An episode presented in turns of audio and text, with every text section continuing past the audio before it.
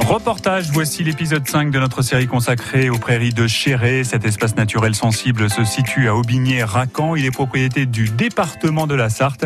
Voilà pourquoi Jésabelle Joalan, chef du service environnement du conseil départemental, est notre guide.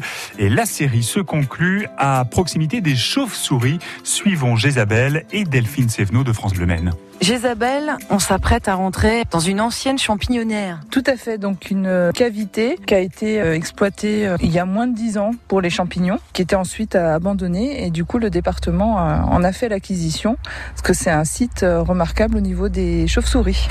Ah donc en fait la champignonnière s'est transformée en, en bas de cave. oui, on peut dire ça comme ça. C'est une zone d'hibernation et puis aussi de reproduction. Là, il y a des chauves-souris à l'intérieur là. Alors là, on est l'été, les chauves-souris sont plutôt dehors en train de, de, chasser. Les femelles ont fait des petits et sont en train de les alimenter en fait.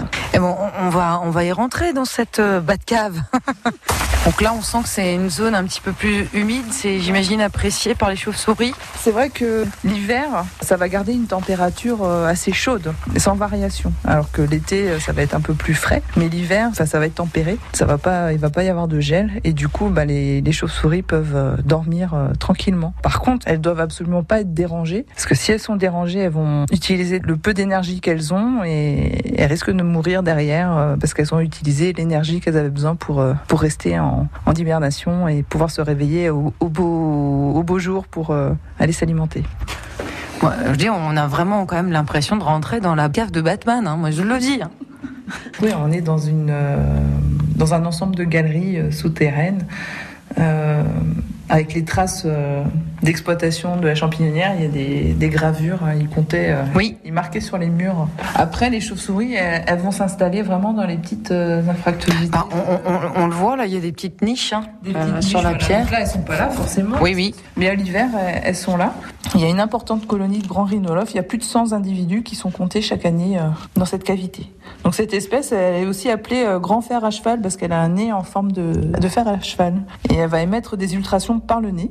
Une chauve-souris, c'est petit. Hein. Euh, son corps mesure 6 à 7 cm. Mais par contre, quand elle déploie ses ailes, elles vont faire jusqu'à 37-38 cm d'envergure. Pas mal. La différence de, taille est, importante.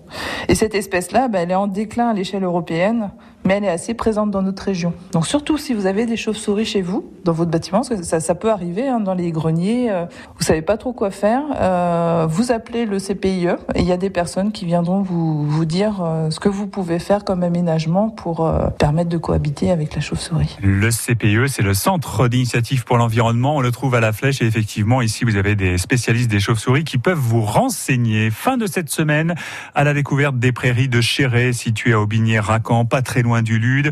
Euh, la semaine prochaine, nouvelle balade. On va se promener à Saint-Léonard-des-Bois dans les Alpes Mancelles. Dans un instant sur France Bleu Maine, Habibi, c'est le nouveau titre de Kenji Girac.